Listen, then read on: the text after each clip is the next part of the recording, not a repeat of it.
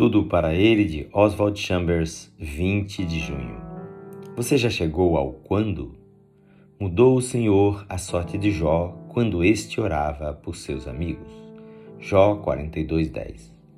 A oração do tipo mórbida, egocêntrica, lamuriosa, prova de que quero mostrar-me reto, não se encontra no Novo Testamento. O fato de estar eu tentando ser reto perante Deus é sinal de que estou me rebelando contra a expiação. Senhor, eu purificarei meu coração se me responderes à oração.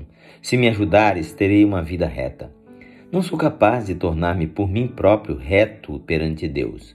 Não consigo tornar minha vida perfeita. Só consigo acertar a minha vida com Deus se aceitar a expiação do Senhor Jesus Cristo como uma dádiva. Serei suficientemente humilde para aceitá-la? Tenho que renunciar a todo tipo de reivindicação, parar com todo esforço pessoal e entregar-me de maneira definitiva nas mãos dele para depois começar a lançar meu trabalho sacerdotal da intercessão. Há muita oração que na verdade brota de uma descrença na expiação. Jesus não está começando a salvar-nos, ele já nos salvou, a obra já está realizada e é um insulto pedir a ele que a realize. Se você não tem conseguido o resultado de 100 por 1, se não tem conseguido uma boa compreensão da palavra de Deus, então comece a orar por seus amigos. Entre no ministério do interior.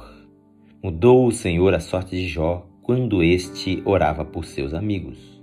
O verdadeiro propósito da sua vida como pessoa salva é a oração intercessória. Em qualquer situação que Deus o colocar, ore imediatamente. Ore para que a expiação possa tornar-se realidade em outras vidas, como tem sido na sua Ore por seus amigos agora.